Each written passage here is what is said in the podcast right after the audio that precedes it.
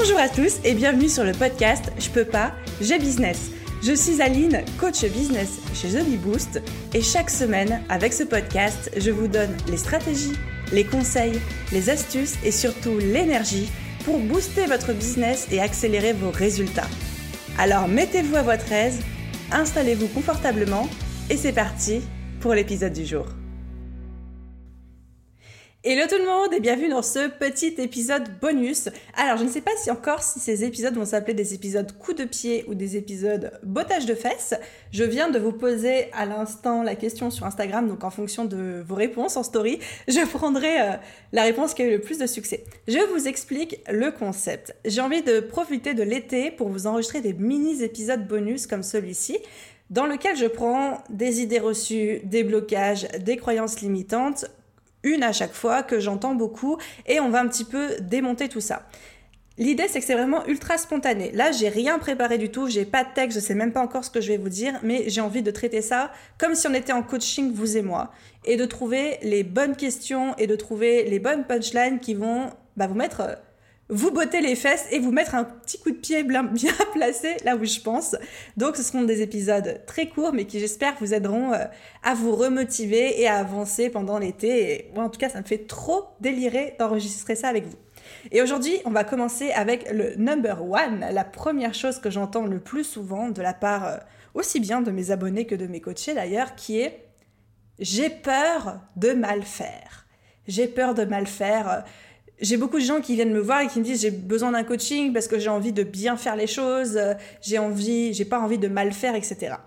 Et là, effectivement, moi, ça me donne envie de taper du poing sur la table en disant mais c'est pas une question de bien faire ou du mal faire, pas du tout, parce qu'on va toujours la, vérité vraie, mais on va toujours mal faire quelque chose. Évidemment que vous allez mal faire. Évidemment, parce qu'il n'y a pas une manière de bien faire. Et il n'y a pas une manière de faire les choses comme à l'école, avec un cahier d'exercice, et on a la bonne réponse à la soustraction, on n'a pas la bonne réponse. Évidemment que c'est pas aussi simple que ça, l'entrepreneuriat. Vous ne pouvez pas bien faire ou mal faire les choses, ça n'existe pas. Pour moi, c'est un débat stérile. On fait, point. On fait, on échoue, on teste, on reteste, on réussit, on teste autre chose. C'est inconfortable. C'est ça l'entrepreneuriat. Mais c'est pas on fait bien ou on fait mal les choses. On n'est plus à l'école.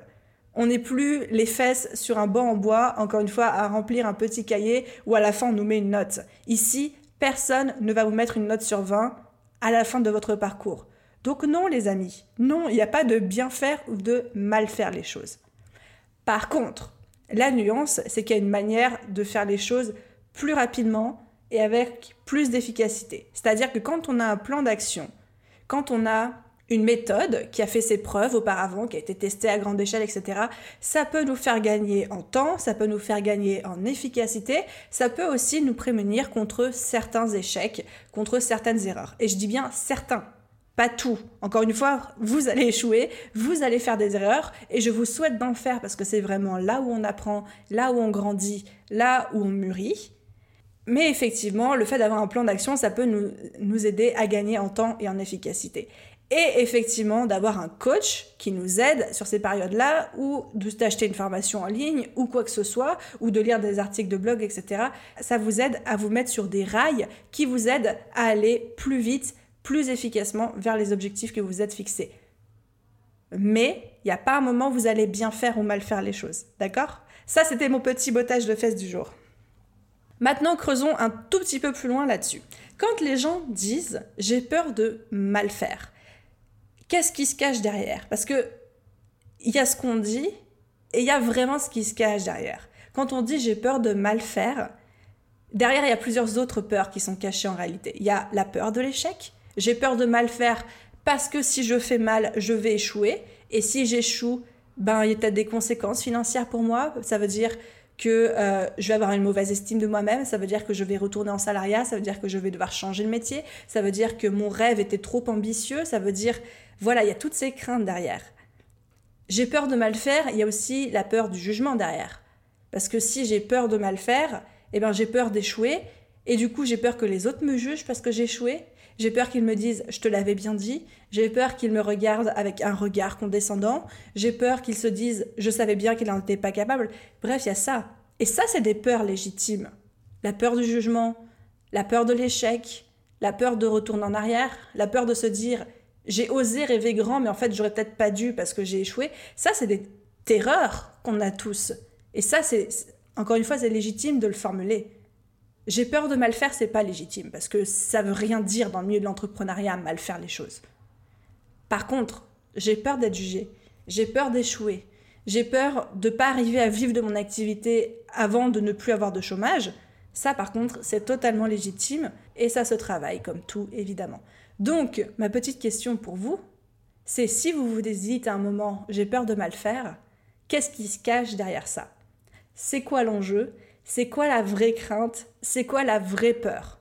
Parce que je vous garantis que c'est pas de mal faire dont vous avez peur. Quand vous ratez une recette chez vous, ça vous ça vous saoule deux minutes. Quand vous faites cramer un plat ou que votre je sais pas votre gâteau est raté, ça saoule deux minutes. Mais c'est pas une crainte qui vous empêche de vous mettre à cuisiner vous allez gueuler deux secondes euh, contre votre four, mais la prochaine fois, vous allez quand même cuisiner. Vous n'avez pas refusé de toucher une poêle ou une casserole parce que vous avez peur de mal faire.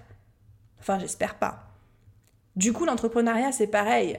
Vous n'avez pas peur de mal faire, vous avez peur d'autre chose. Et ma question, c'est de quoi? Voilà les amis pour ce premier épisode de petit bottage de fesses slash coup de pied au derrière bien placé. Le but pour moi, c'est vraiment, comme je vous expliquais, de vous faire réfléchir sur vous-même, de vous faire aller un petit peu plus loin dans votre développement personnel. J'espère que ce format super court vous plaira. Si c'est le cas, laissez-moi un commentaire, dites-le moi dans les retours, une petite note, un avis sur le podcast. Ça l'aide énormément à se faire découvrir. Et moi, je vous dis à la prochaine fois pour un petit bottage de fesses. Salut tout le monde